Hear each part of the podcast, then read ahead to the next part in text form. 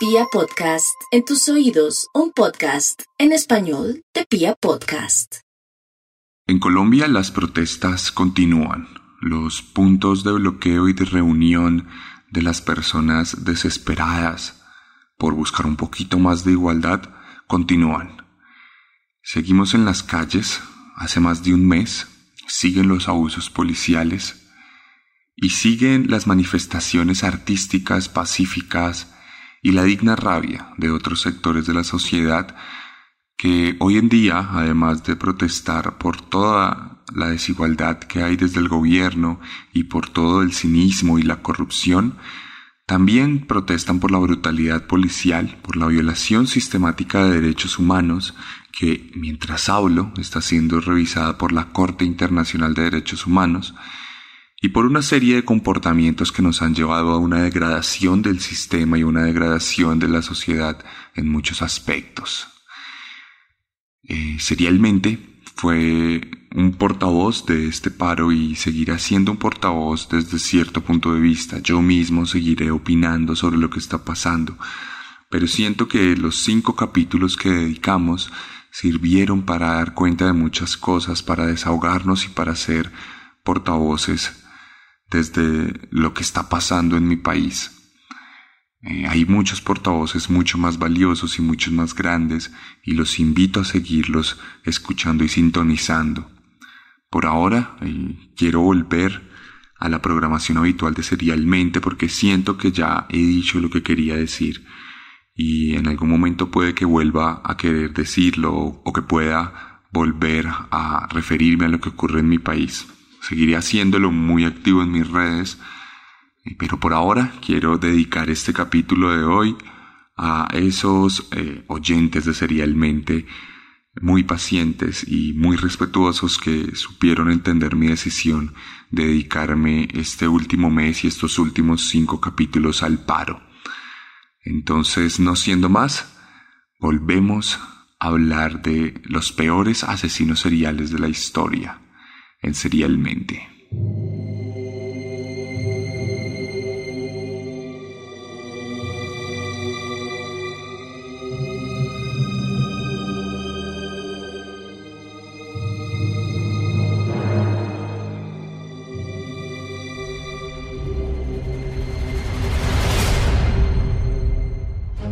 El honor y la cobardía dos expresiones del ser humano completamente distintas, antagónicas. Expresiones que dan cuenta de nuestra personalidad en muchos aspectos. Expresiones que sin embargo considero no son excluyentes, pues una persona puede ser completamente honrosa y a su vez, en otros episodios completamente adversos, mostrar signos de cobardía pues ¿qué es la cobardía sino la manifestación más detestable y reprochable de la propia necesidad de supervivencia? Un cobarde que vive para correr, que vive para luchar otro día probablemente.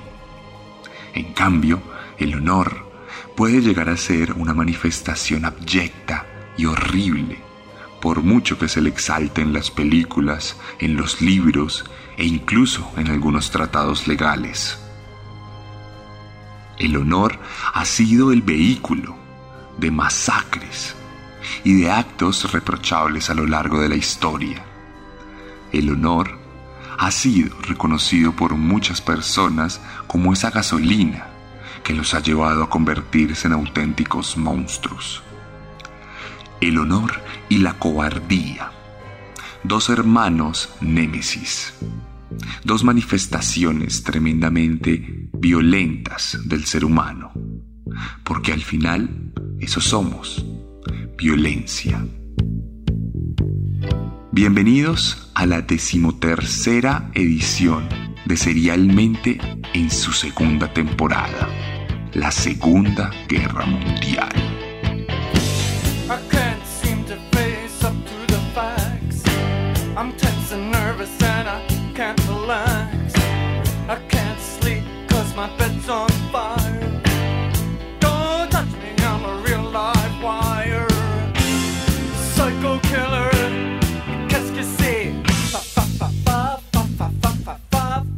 Para volver a nuestra programación habitual quiero traerles una historia de transición.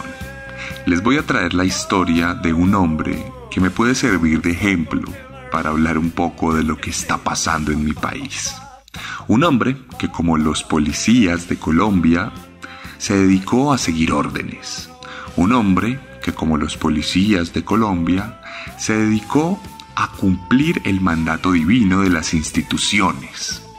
Un hombre que parece se despojó de su personalidad y terminó convertido en una máquina por cuenta de las órdenes que se le dieron. Un hombre que bien podría portar el uniforme de nuestra Policía Nacional, pero que tuvo la suerte o la mala suerte de portar el uniforme de la Wehrmacht y más adelante de la Luftwaffe. Hoy les voy a contar la historia de Willy Herold,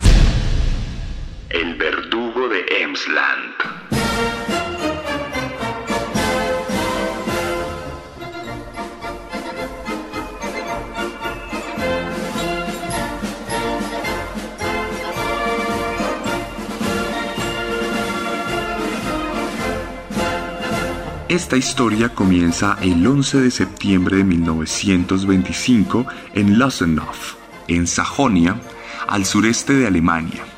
Una Alemania naturalmente destruida por la Primera Guerra Mundial, tal como ya lo hemos hablado en otros capítulos, y también una Alemania completamente resentida por lo que había sufrido en el marco de su propia derrota militar.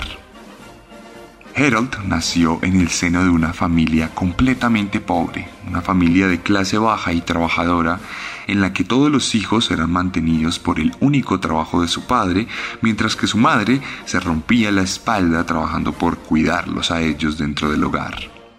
Su padre se dedicaba a poner techos en las casas, un trabajo manual que no era muy bien pago por la época y que probablemente no es muy bien pago el día de hoy. El pequeño Willy fue a la escuela pública del pueblo donde nació y se dedicó a aprender y a mostrar notas promedio. Nunca resaltó por su inteligencia particular, pero tampoco resaltó por su estupidez o por su falta de humanidad. Era un niño perfectamente normal. Un niño hijo de una nación desolada y destruida. Un niño que creció con la idea de que debía reivindicar de alguna forma la manera en que se comportó el ejército alemán durante la Primera Guerra Mundial.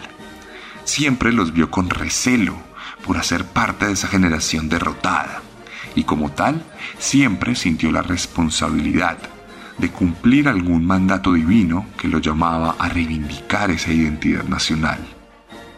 Harold pasó a una escuela técnica en la cual aprendió a ser desollinador. Una tarea que por aquel entonces era muy popular, pues se refería a aquellos hombres y jóvenes que se montaban en las chimeneas y las limpiaban de aquel hollín y los restos de aquel fuego que consumía las llamas y que calentaba los hogares alemanes en esas noches frías de invierno. Su trabajo, básicamente, era subir al techo, meterse a la chimenea y limpiarla. Salía naturalmente vestido de negro, completamente cubierto hasta el tope, siendo además un pequeño adolescente que todavía no había terminado de desarrollarse ni física ni mentalmente. Sin embargo, a pesar de no haber terminado de crecer, el pequeño Willy fue enviado a una de las escuelas obligatorias por aquel entonces en Alemania. Estamos hablando ya de los años 30, cuando el nazismo había ascendido al poder y había determinado dentro de su doctrina la necesidad de que los jóvenes fueran instruidos, de que los jóvenes fueran adoctrinados justamente para ser entrenados como máquinas que siguieran órdenes y que entendieran la necesidad colectiva del crecimiento, de la venganza y de la redención la desnaturalización del ser humano a través del comportamiento colectivo, la necesidad de que dejara de pensar por sí mismo, de que no tuviera otra iniciativa distinta a la iniciativa de la guerra, y que entendiera que ninguna otra persona valía tanto como valían esos colectivos de arios que se creían mejores que las demás personas sobre la faz de la tierra. Willy duró algunos años en esta juventud hitleriana, una juventud a la que no podían no inscribirse y a la que debían asistir, para aprender las bondades del Führer, para aprender a hacer ejercicios de táctica y de estrategia, para poder manipular armas cuerpo a cuerpo, armas de corto alcance, para ser esos pequeños soldados del Führer, futuros soldados de la Wehrmacht dispuestos a invadir los campos europeos del este y del oeste. No obstante, en el marco de estas actividades, el pequeño Willy mostró que no era una persona tan tranquila y tan sumisa como se había mostrado hasta entonces en su casa. Era un joven que no estaba dispuesto a comportarse de la misma manera. Una rebeldía, pero una rebeldía distinta, porque no estamos hablando de esa rebeldía exaltada y esa necesidad de cambio, sino una rebeldía motivada exclusivamente por el caos, por la pereza y por la necesidad de ser un individual. Willy Herold duró menos de dos años en las juventudes hitlerianas y fue expulsado cuando era apenas un adolescente, cuando tenía apenas 12 años. Esto inmediatamente lo convirtió en un ciudadano de segunda categoría. Estamos hablando de un niño y un jovencito que debería estar jugando con sus juguetes en casa, pero que por el contrario es estigmatizado por no seguir el comportamiento general de la sociedad. Sin embargo, él dentro de su propia cabeza no se creía mejor que ellos por hacerlo, sino simplemente se sentía excluido, sentía algún tipo de necesidad de aprobación. Y lo único que encontró fue la posibilidad de ayudar a su padre y de desollinar algunas chimeneas en las que él ponía el techo. Así pasaron los años. Del 36 pasamos al 39 y la Segunda Guerra Mundial, como bien saben, ya se desató en los campos europeos. Willy siguió creciendo hasta que llegó al punto de la edad propicia para volverse un soldado de la Wehrmacht. Estamos hablando de 1943, cuando este joven contaba apenas con 17 años. No tenía edad legal para tomarse una cerveza, pero sí que podía cargar un fusil y dispararlo contra otros seres vivos.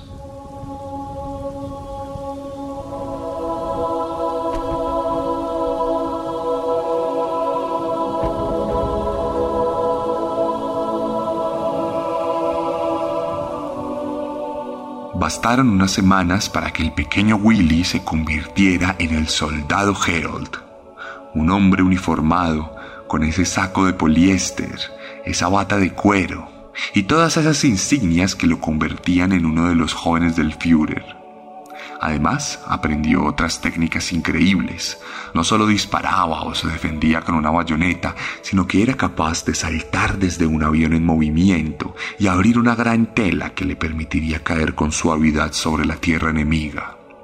El pequeño Willy se convirtió en un paracaidista del Tercer Reich y aprovechó sus habilidades para optimizar los resultados de la maquinaria del ejército alemán.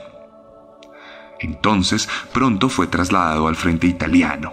Los alemanes ya no eran la misma máquina de guerra implacable que dominaba terrenos y kilómetros por doquier, pero todavía eran muy fuertes, todavía sabían atrincherarse bien y todavía hacían que sus enemigos tuvieran que multiplicarse para poderles vencer. Asimismo pasó en los campos italianos en aquel frente del Mediterráneo, en Montecassino y en Netuno, donde las filas alemanas cayeron desde el aire para proteger los monasterios y proteger otras posiciones de avanzada que habían logrado muchos años atrás cuando los italianos se vieron en la incapacidad de contener a la maquinaria norteamericana y británica en el sur de Italia. Harold luchó con valentía, esa valentía y ese honor tan característicos de los buenos hombres de la guerra.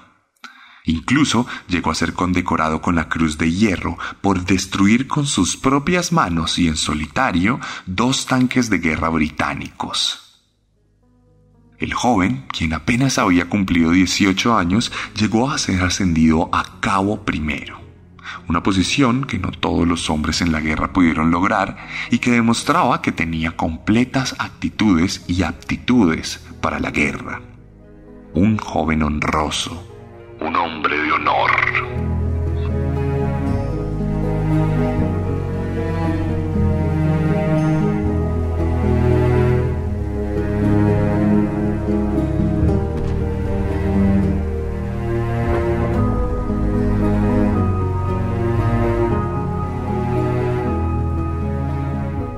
Sin embargo, todo cambió en 1945. Dos años más bastaron para que ese implacable ejército alemán se convirtiera en una masilla débil de ancianos y niños uniformados, de mujeres desprotegidas y de hombres completamente cansados, agotados de la muerte. La Wehrmacht estaba arrinconada. Por el este, los rusos estaban a las puertas de Berlín.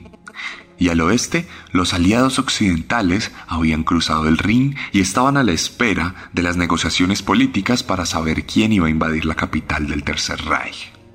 El imperio de los mil años no había durado ni siquiera dos décadas y ya estaba condenado a la muerte. Hitler había vivido en un búnker y no había visto la luz del sol en varios días. Y la desolación de las tropas alemanas junto al desorden había originado que Willy Herold hubiera sido transferido al frente occidental en Francia y más adelante en Holanda y más adelante en Alemania. Estaban luchando en su propia tierra.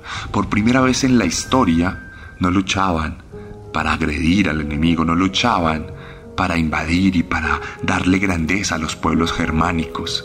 Por primera vez en la historia, esos bárbaros que vencieron al imperio romano y que más adelante dominaron Europa central con el sacro imperio romano germánico, ahora se defendían en su propia tierra, ahora buscaban la manera de no sucumbir ante un enemigo superior en todos los sentidos, ahora simplemente buscaban sobrevivir.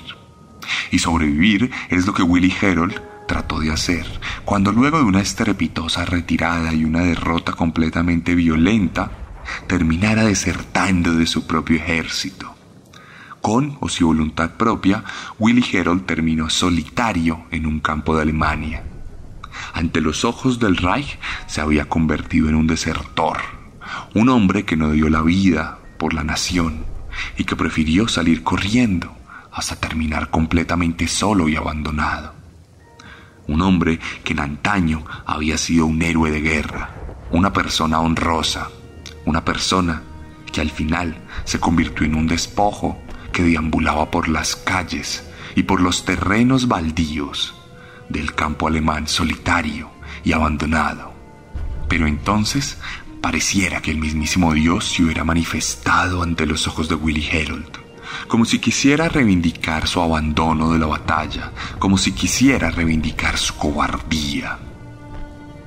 Willy Herold se encontró un carro de la Luftwaffe, la Fuerza Aérea Alemana, un carro que estaba totalmente abandonado, pero que adentro tenía un uniforme completamente limpio e intacto.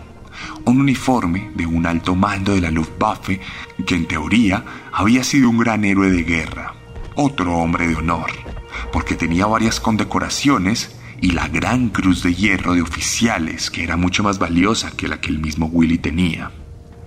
Entonces, Willy vio en este uniforme la posibilidad inmejorable de reivindicarse, la forma más eficiente de dejar de ser ese cobarde que era en su cabeza y volver a ser ese héroe lleno de honor. Willy se cambió y se puso su vestido, y desde ese momento dejó de ser el cabo Willy Herold para convertirse en un importante y respetado oficial de la Luftwaffe.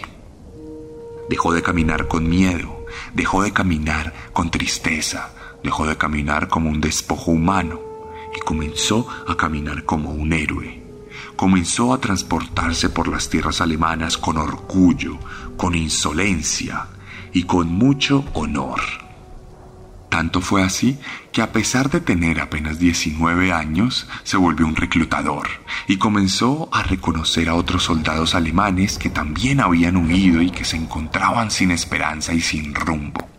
Que al ver su propio uniforme de la Luftwaffe, vieron en él a un líder que portaba una esvástica con todo el orgullo y que portaba el honor ese honor que se había convertido en una herramienta de manipulación y que al final lo convirtió en un líder nato, un líder de una unidad de facto, una unidad no reconocida por el Tercer Reich, una unidad no registrada en la Wehrmacht, pero una unidad que recibió el respeto de otros soldados, que recibió el respaldo de otros líderes, tan solo por ese uniforme que cargaba aquel joven de 19 años.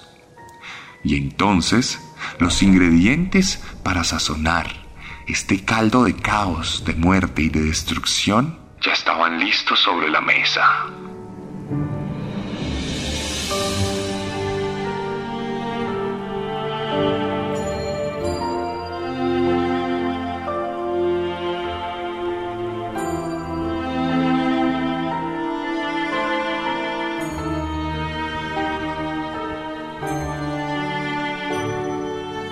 El 11 de abril, Willie Herold y su unidad improvisada llegaron al campo de concentración de Ashdown-Forma, un campo ubicado al sur de Alemania que había sido diseñado para contener a mil prisioneros, pero que en aquel momento tenía más de 3.000 reclusos ocupando las barracas.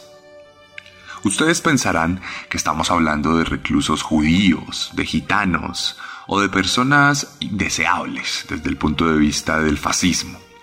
Pero en realidad estamos hablando de otros soldados alemanes, más de 3.000 desertores que fueron capturados por la gendarmería de campaña y que fueron llevados a esta prisión sin ningún tipo de juicio, más que la decisión de un gendarme que los vio fuera de su posición, que los vio durmiendo o que los vio corriendo tras las líneas de la propia Wehrmacht hombres alemanes que también habían sido honrosos en algún momento, pero que eran recordados por su propio país como una manada de cobardes.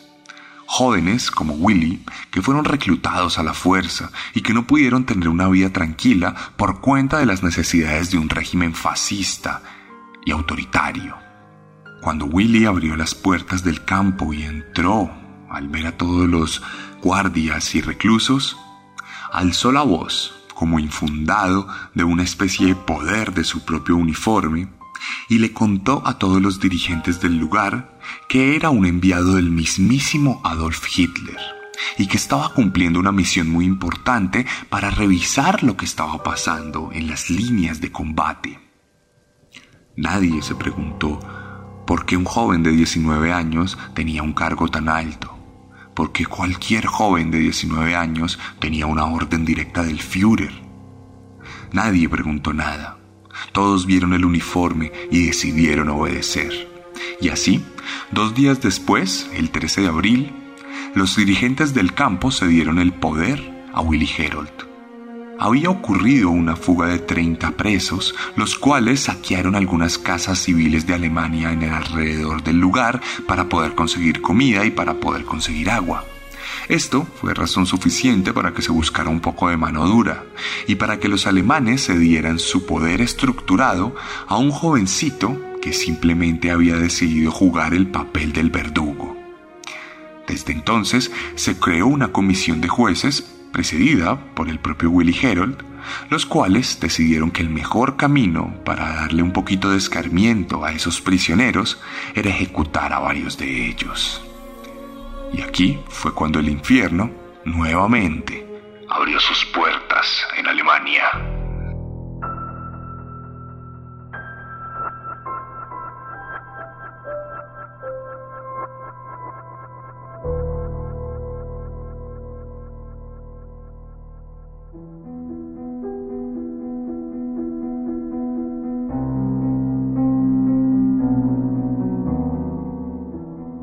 La mañana del 13 de abril de 1945, mientras los rusos invadían las montañas de Silo y los norteamericanos aguardaban como espectadores del final de la guerra más grande de todas, Willy Herold dio la orden de que 30 prisioneros de aquel campo salieran de sus barracas y se pararan en el jardín central del lugar.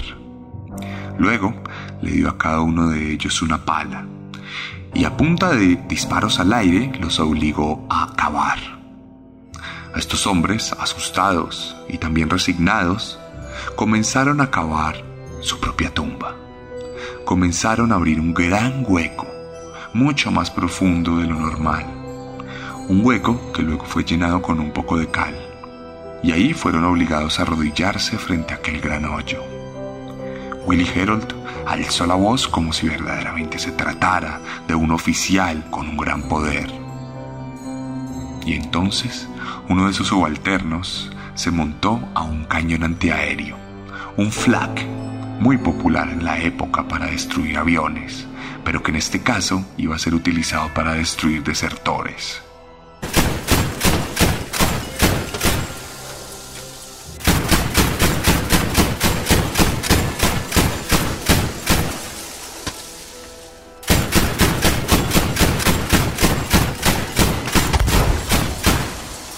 30 hombres cayeron a ese gran hueco, sus cuerpos tumefactos por las balas gigantescas que los despedazaron se mezclaron con la cal. El rojo adquirió un tono rosa y todo el ruido que había dejado el arma se convirtió en un tremendo silencio. Adentro de las barracas, los demás prisioneros sabían que había ocurrido una masacre. Willie Herold, con sus propias manos, activó aquel flak y disfrutó ver cómo las gigantescas balas diseñadas para tumbar fortalezas aéreas, como las norteamericanas, atravesaban esta vez pequeños cuerpos débiles que ni siquiera estaban bien alimentados. Pasaron las horas y esa misma tarde otros 30 fueron elegidos para llenar el lugar. Otros 30 se arrodillaron y pudieron ver el cuerpo de sus propios camaradas caídos no en combate, sino en ejecución. Harold dio la misma orden.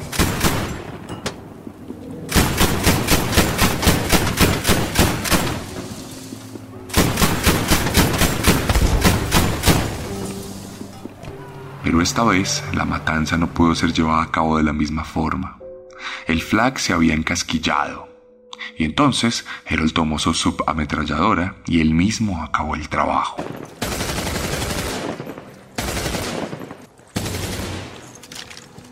Otros 30 hombres habían perdido la vida por no haber querido regalársela al Führer.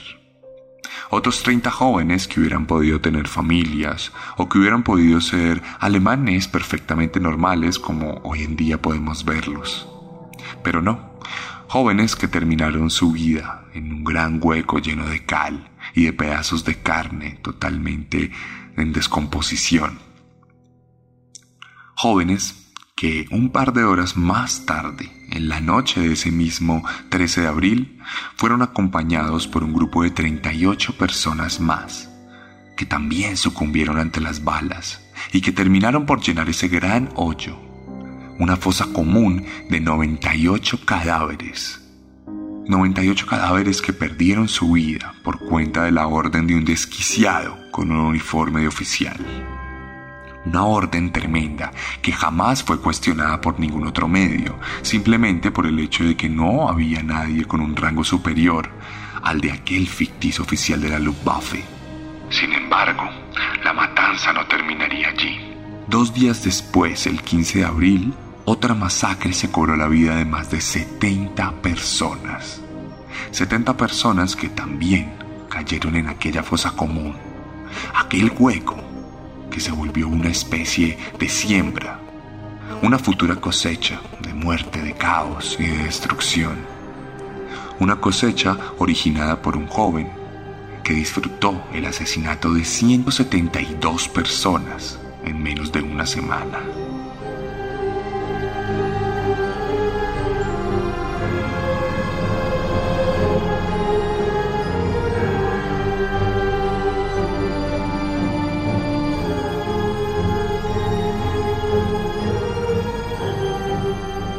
guerra continuaba.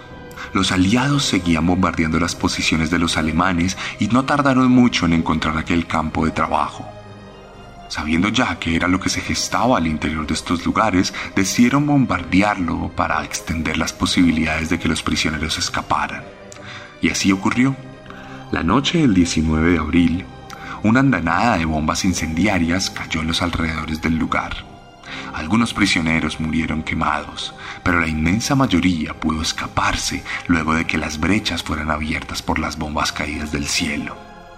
Harold entendió que no tenía que seguir allí, que no había lugar a estar en un campo destruido, y entonces tomó a su unidad de 30 hombres, tomó los coches y aquel flak antiaéreo, y se fue rápido, escondiéndose de cualquier tipo de autoridad que pudiese apresarle.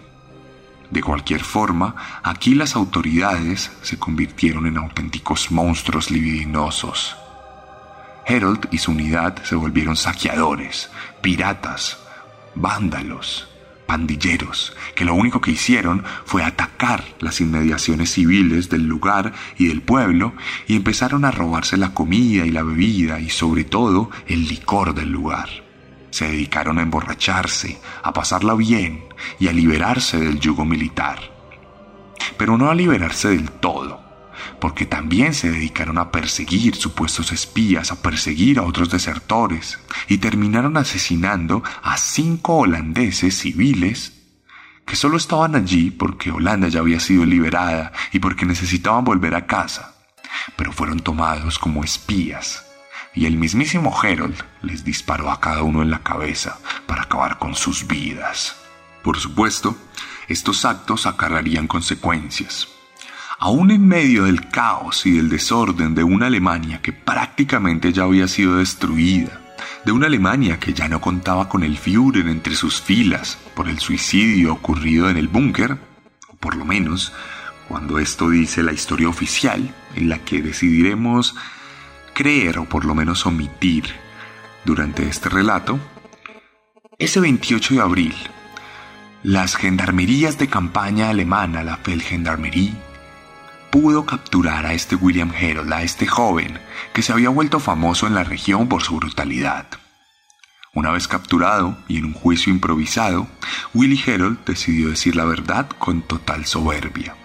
Decidió contarle a los jueces que había huido de una batalla, pero no por necesidad, y este dato lo omitió, pero no por gusto, y esto obviamente lo modificó, sino por una necesidad imperante de sobrevivir para seguir luchando dijo que vio en el semblante del uniforme la oportunidad de hacer aún más bien para la sociedad alemana y para el Tercer Reich.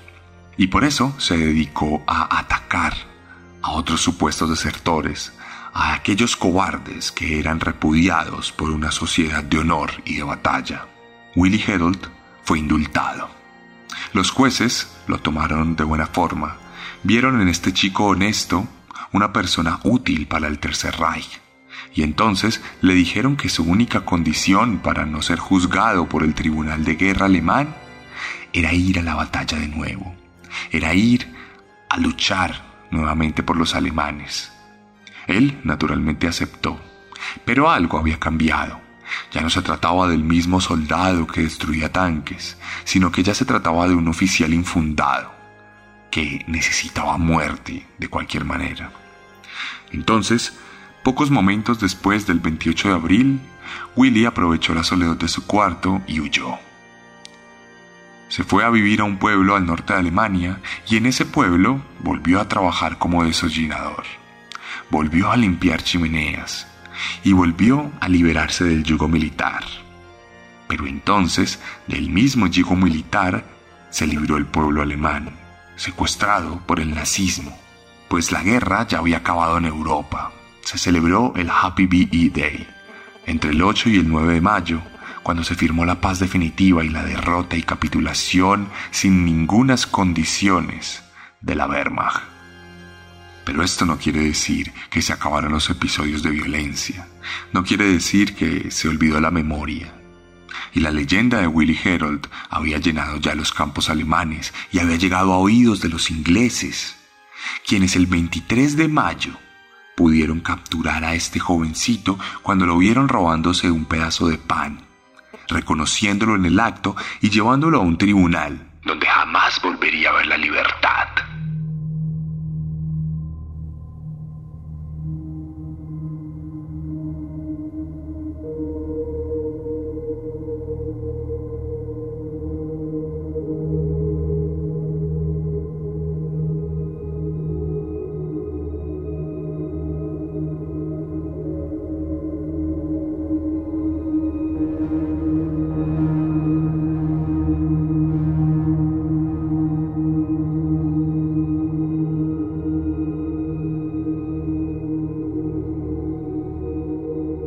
Más adelante, 11 miembros más de su unidad fueron capturados. y eso se convirtió en una especie de juicio mediático en la que se trató de mostrar que los aliados también estaban preocupados por las violaciones de derechos de los mismos alemanes a manos de los mismos alemanes, prevaleciendo la necesidad de limpiar y de juzgar crímenes de guerra, tales como los que había cometido nuestro protagonista. Y así, el juicio comenzó y duró varios meses, como suele pasar en estos juicios. Willy nunca fue capaz de dar razón alguna ante su necesidad de portar el uniforme. Asimismo, los once subalternos de su unidad no supieron explicar por qué obedecieron a un joven, a pesar de su aspecto de niño y su aspecto inocente. Cuestión que el primero de febrero de 1946 los jóvenes, en cabeza de Willy, fueron obligados a desenterrar los cadáveres, a sacarlos de su tumba, de su fosa común, y a limpiar esas partes despedazadas para poder ordenarlos sobre el piso. El resultado final, 172 jóvenes, completamente despedazados por Willy Herold. Esto, naturalmente, fue la prueba reina y el 29 de agosto de 1946, más de un año después del final de la guerra, Willy Herold fue condenado a muerte por guillotina. Pasarían pocos días, y el 14 de noviembre de 1946, la cabeza de Willy rodaría por el mismo piso que manchó de sangre de hermanos alemanes.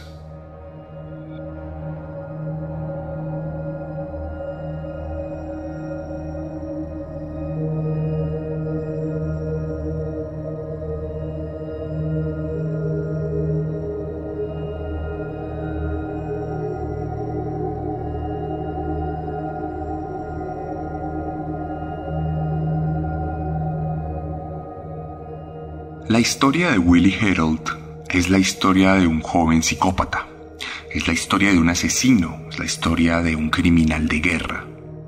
Un muchachito que terminó luchando en el peor de los conflictos, pero que ante la posibilidad de huir, sintió la necesidad imperante de seguir masacrando y de seguir matando. Un jovencito que se dio cuenta que cuando era eh, investido por algún tipo de poder, más grande que él, podía matar con impunidad. Un jovencito que aparentemente era muy tranquilo, pero que se convirtió en una auténtica bestia cuando se dio cuenta que tenía bajo su poder a otras personas y que podía disponer de la vida de esas personas de manera impune. La historia de Willy Herold, por supuesto, que me recuerda a la historia de cientos y miles de policías en Colombia policías investidos con un gran poder por parte del Ejecutivo fascista. Policías con la impunidad necesaria para poder llevar a cabo asesinatos, para poder llevar a cabo violaciones, para poder llevar a cabo desapariciones. Policías felices de abusar de mujeres solo por el hecho de que piensan distinto. Policías completamente contentos de atacar a la prensa y a la comunidad de médicos, a pesar de que esto viola cualquier estatuto. Policías que consideran que los derechos humanos son un invento del comunismo. Policías que encontraron en la posibilidad de matar a personas indefensas el regocijo de su propia psicopatía. Willie Herold hubiera sido un gran policía en nuestro país.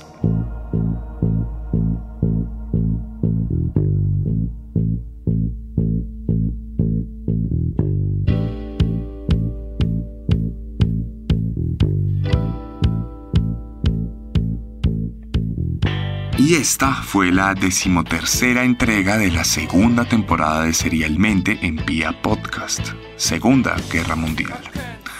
Si les gustó esta forma de narrar, estoy seguro que les va a encantar la manera que tengo de narrar en la literatura, pues tengo para ustedes tres libros disponibles, Descenso, Carne y Letargo mi última novela publicada que ya está disponible en todas las librerías de Colombia y que está disponible también a través de mis redes sociales, pues me pueden encontrar en Instagram como arroba elarracadas, arroba el guion bajo guion bajo arracadas. Allá les dejaré una publicación donde podrán ver fotos de Willie Herald, podrán ver la portada de la película que se hizo inspirada en su historia y podrán ver otro tipo de publicaciones, además de escribirme para que yo les pueda enviar cualquiera de mis libros o mi cómic Herederos de Caín. Si quieren cualquiera de estas cosas o si quieren el merch oficial de Serialmente, camisetas, agendas, pines y cualquier otra cosa, pueden escribirme a mis redes sociales o pueden escribirle a Chunchos MX si están en México, arroba Chunchos MX. Y ellos en México harán llegar cualquiera de estas cosas a su casa. Finalmente, les quiero recordar que este 12 de junio, por fin, vamos a tener la segunda entrega del Museo ya todo está completamente confirmado, ya tenemos toda la disposición para ustedes y vamos a tener una serie de imágenes y de experiencias auditivas que estoy seguro que les harán llevar un gran sábado. Si ustedes no están inscritos, me quedan los últimos cupitos y me pueden escribir. Recuerden, 12 de junio aquí en Bogotá, la capital de Colombia.